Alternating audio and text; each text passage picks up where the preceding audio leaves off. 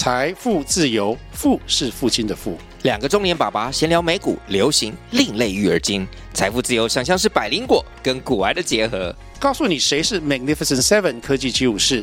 你该买瘦瘦比双巨头吗？从马斯克到泰勒斯，从华尔街到好莱坞，我们都追得上。新的一年听新的 Podcast，让我们一起财富自由。富是父亲的富哦。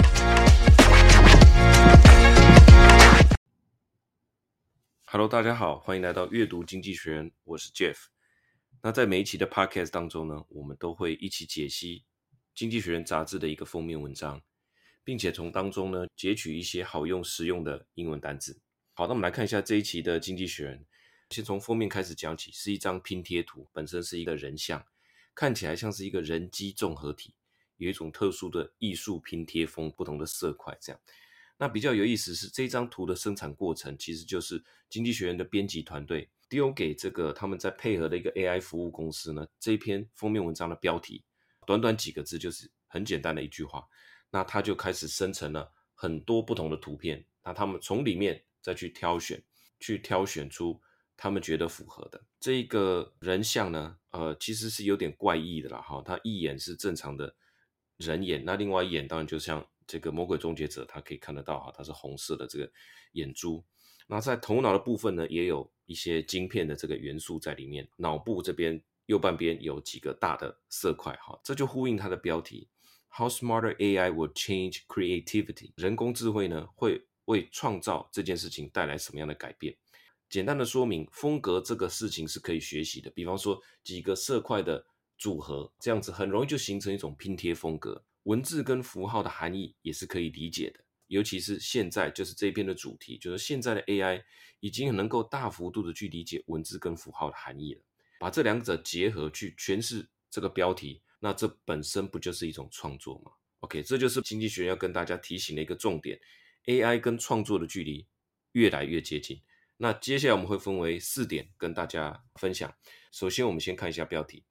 How smarter AI will change creativity？好，这刚刚说过了。The promise and peril of a breakthrough in machine learning。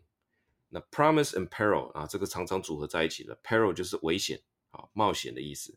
那 promise 就是我们当然知道是承诺哈，但是是有希望的意思。所以说，希望跟风险，什么的希望跟风险呢？就是在讲这一个新形态的 AI 哈，a, a breakthrough in machine intelligence。这个还是在机器学习、机器智能的这个范围里面。它的最新的这个发展与突破。好，那第一个重点啊，我们先讲一下现况。具有创作能力的 AI 到底是怎么一回事？哈，接下来里面大概会出现几个在这个领域的专有名词，比方说他现在讲的这个叫做 Foundation AI，中文翻译叫做基础模型，或者翻译做大模型、基础模型都有人翻译。它等于是说，呃，像基础建设这样，哈，它是一个基础的。AI 它具备足以识别各种符码意义的能力，并且能够加以综合运用，让这整件事情看起来就像是具备有创作能力。这是属于全新的一个类别。它的内文是这样说的：Picture a computer that could finish your sentences。哦，你想象一下，有一台电脑可以把你还没有讲完的话继续完成。Using a better turn of phrase 啊，用更好的措辞，turn of phrase 啊。Or use a snatch of melody to compose music that sounds as if you wrote it. A snatch of melody, snatch 是抓的意思哈，它也有片段的意思。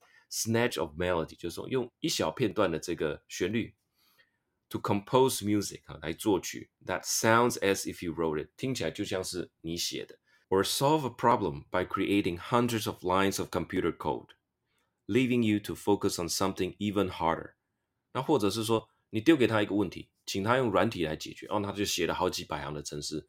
那人类要做什么呢？你可以去专注更困难的问题。好，所以刚刚讲的这些内容呢，其实就是这个 Foundation AI 他们现在所具备的功能。那你说这个东西真的很特别吗？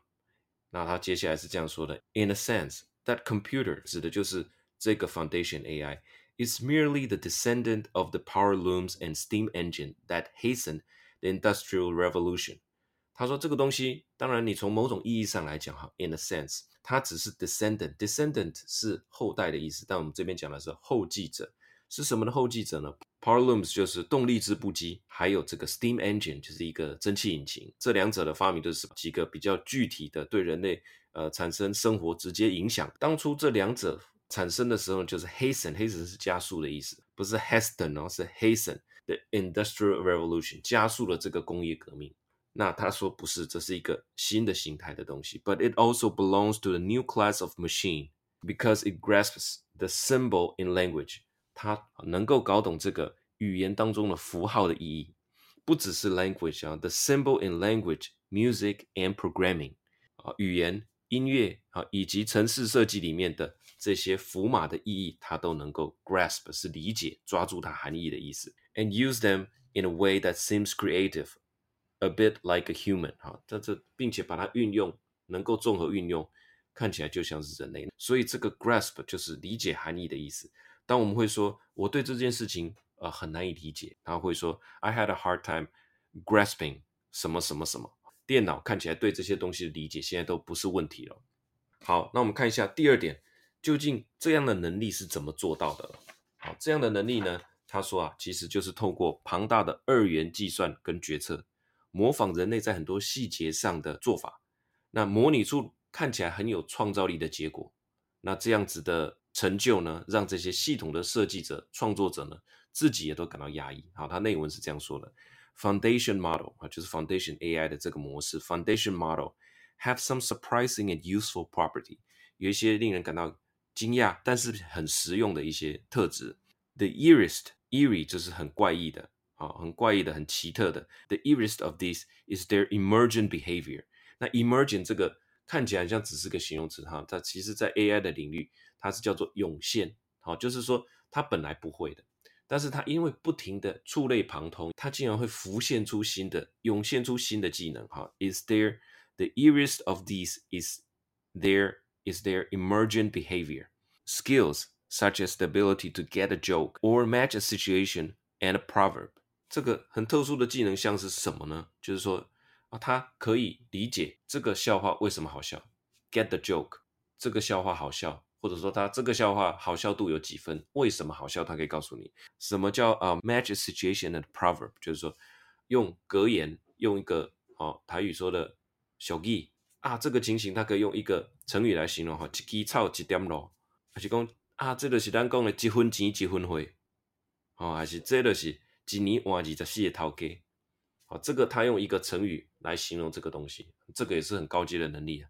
这个能力是慢慢涌现出来的哈，并不是你刻意去训练他说这个就叫做一分钱一分货，不是，是他这个触类旁通之后，他就具有这样子的能力，which arise from the size and depth of the model，好，rather than being the result of deliberate design，那。The size and depth of the model，就是说它这个训练的这个模型，或者说它这个 AI 的模型是非常大而且非常深，是非常广的。像微软得到授权的这个 GPT 三的这个 model，哇，它就把网络上所有找得到的文本，还有书本，还有维基百科上面所有的条目，全部融入了在它的这个呃学习的这个范围里面。所以它的条目是非常广，这个是很深的，这没有。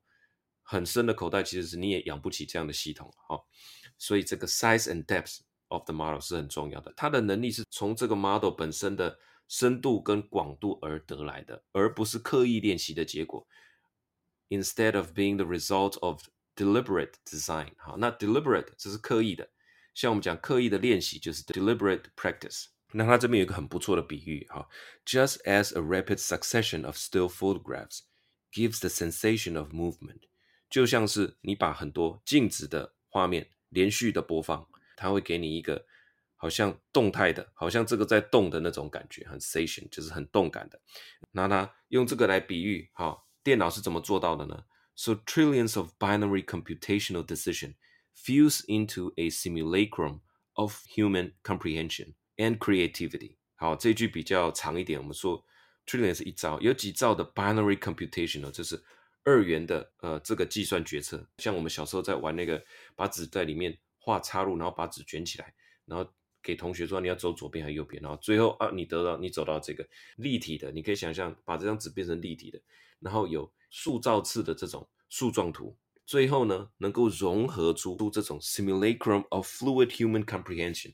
那这每一个字其实都是一个专有名词，simulacrum 叫做拟像，它就是说没有实质的哈，但是是模拟出来的，但没有比较没有实质内涵的啦？它意思大概是这样。你可以想象，我们如果把毕卡索的画风把它拆解，交给一个五岁小孩，五岁小孩是又可以是可以画出来的哈。很多的这种啊。美学的补习班也好，美学的幼儿园其实都具备有这样的能力，它可以让小孩子画出这种世界名画的风格，这个就叫做一种拟像，一种模拟，叫做 simulacrum。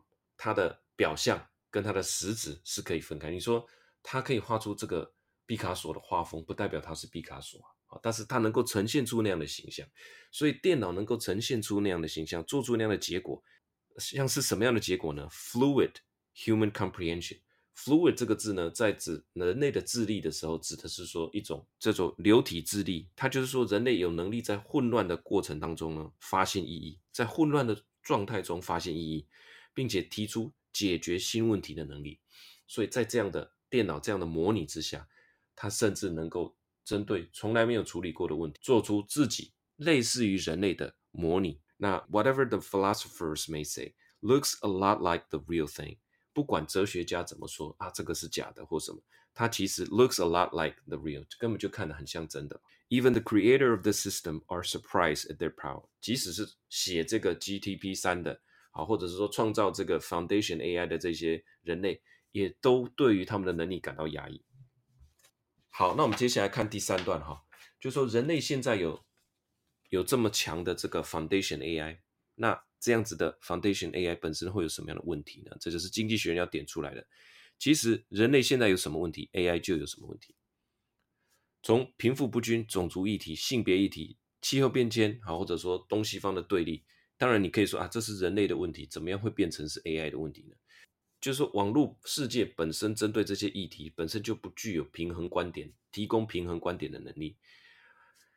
啊，性别问题在网络上有没有存在？当然有啊。好，种族议题，你很简单，你就打一个说我要买遮瑕膏，请问跑出来的遮瑕膏是给白人用的多还是给黑人用的多？在这些议题上面，网络现在本来就是不完美的，AI 所学习的资料都是从网络上找来的，因为他不可能真正到路上去吹风嘛，去感受太阳，他是存在于网络世界里面，他所感受到的东西全部都是网络上找来的，所以这样的学习结果会不会造成更偏颇的？情况呢，其实是有可能。好，但内文是这么说的：The training data could further entrench the world's biases, and in a particularly stifling and unpleasant way.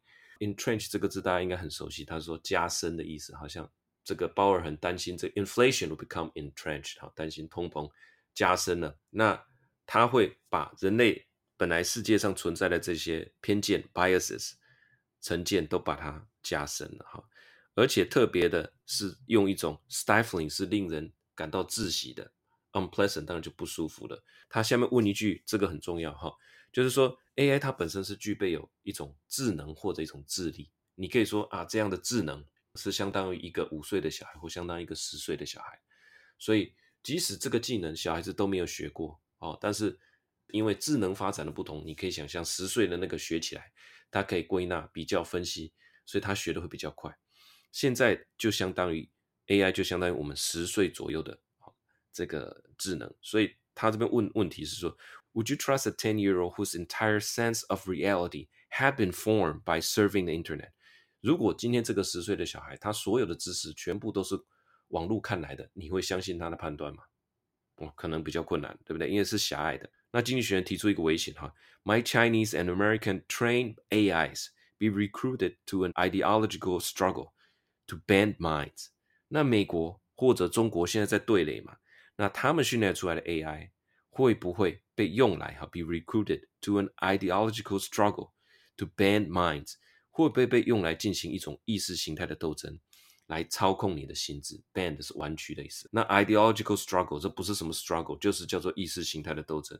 What will happen to the culture that are poorly represented online？就是我们刚刚回到一开始所讲的。如果你现在在网络上本来就是属于弱势，比较没有被充分代表性不足的一些文化，接下来 AI 根本没有读到你的资料，请问 AI 要怎么样替你发声呢？其实这一点我们当然知道，represented 这什么意思嘛？对台湾人来讲，WTO 具有足够大的代表性嘛？台湾并没有在这个 WTO 里面呢、啊，所以代表性不足，其实就是在现实生活中真实上演。好，那我们看一下第四点，经济学人的结论哈，跟我简单的一个感想哈。回到一开始所说的，AI 跟创作的距离是越来越近。那这一段是我自己加的啦哈，就说李开复在他所写的《人工智慧》这本书里面有提到一个五秒钟的准则，他大意大概是说，凡是人类在五秒钟能够做出判断的这些工作，很容易被 AI 取代。反过来讲，如果这份工作，这个技能需要的思考时间远不止于五秒钟，那么在未来的很长一段时间内，你是不需要担心自己会受到人工智慧的威胁。那这一篇经济学人文章就是要告诉你，即使像作曲、写稿、写程式这种可能要花五个小时、五天甚至五个月完成的东西，人工智慧也可以在很短的时间做给你，而且还做得有模有样。这个结论就是说，像这种能够触类旁通的 Foundation AI 啊。到底我们跟它的关系是什么？它最后的结论是讲这样哈，如果你能善用它，那它将就能够来增强人类的能力，它还是属于很正向的一个说法哈。它就说 handled well 哈，它如果我们能够妥善的应对的话，it is more likely to complement humanity。这个 complement 是 c o m p l e m e n t，不是 p l i 哈。complement 如果是 i 的，那就是称赞嘛。complement 是说这个东西。跟那个东西两件事情搭配的很好，相得益彰的那个意思，或者说 A complement B 是说 A 替 B 增色，比方说这个酱汁替这道菜增色不少，好，那就是说 the sauce complement the dish，所以它的意思就是说这样子的 foundation AI 的蓬勃发展，如果我们妥善的去应对它，它能够增强我们的能力，让我们的人类的能力呢更显出色。我读完这一篇以后。啊，我的一个思考点是这样子，好，也跟大家分享，就是说，如果我们从 AI 是工业革命的最新发展这一点来思考，那么从一七七六年瓦特改良了蒸汽机之后，大概过了三十年，才被导入轮船，才被应用在轮船上面，好，变成蒸汽的轮船。那过了五十年才被放到，那意思是说，这种新技术的爆发总是需要一段时间的酝酿。那在这个时间点，我们该问的问题就是说，那 AI 的酝酿期过了没？爆发期是不是要来了？这是我们每天在工作的人最关心的嘛。一旦 AI 的这个底层的模型越趋完备之后，上层的服务就会冒出头来，那大家就会感受到排山倒海而来的这种 AI 的冲击。我们现在试想两个情境：如果今天有一个 AI 服务，可以把任何长度的文章，好，可能你在网络上购买的书籍啦，一些文本，人家寄给你看的，能够帮你做出很简短的摘要。按照你要的长度，给你一个摘要，不知道你愿不愿意买单？我很愿意。好，另外一个情境，如果今天有个 AI，啊，他可以平常在你写东西、写文章、写信的时候呢，就在旁边观察，啊，你就把它开着。那当你这篇文章，哎，写到这边你有点累的时候，你想说，哎，那请他来写两段，请他接手，帮你写下接下来的两段话，而且呢，看起来还是要像是你写的。我不知道你愿不愿意买，在很多。工作上其实是可以省掉很多的时间嘛。那好消息跟坏消息同时告诉你，这两种 AI 的收费服务都已经上市了，在网络上，在我们的连接，我等下就连接给你哈。当然啦，当然这篇文章的所有内容哈，还有我们的录音啊，都是一个字一个字写出来的哈，用然后用真人念出来的。好，所以看起来啊，这个结论就是说，AI 已经进入到一个全新的阶段了。好，这就是《经济学人》这篇文章要提醒大家的。我们的对这个 AI 的认知也要再一次的有所更新。现在即将进入一个很大的爆发期了。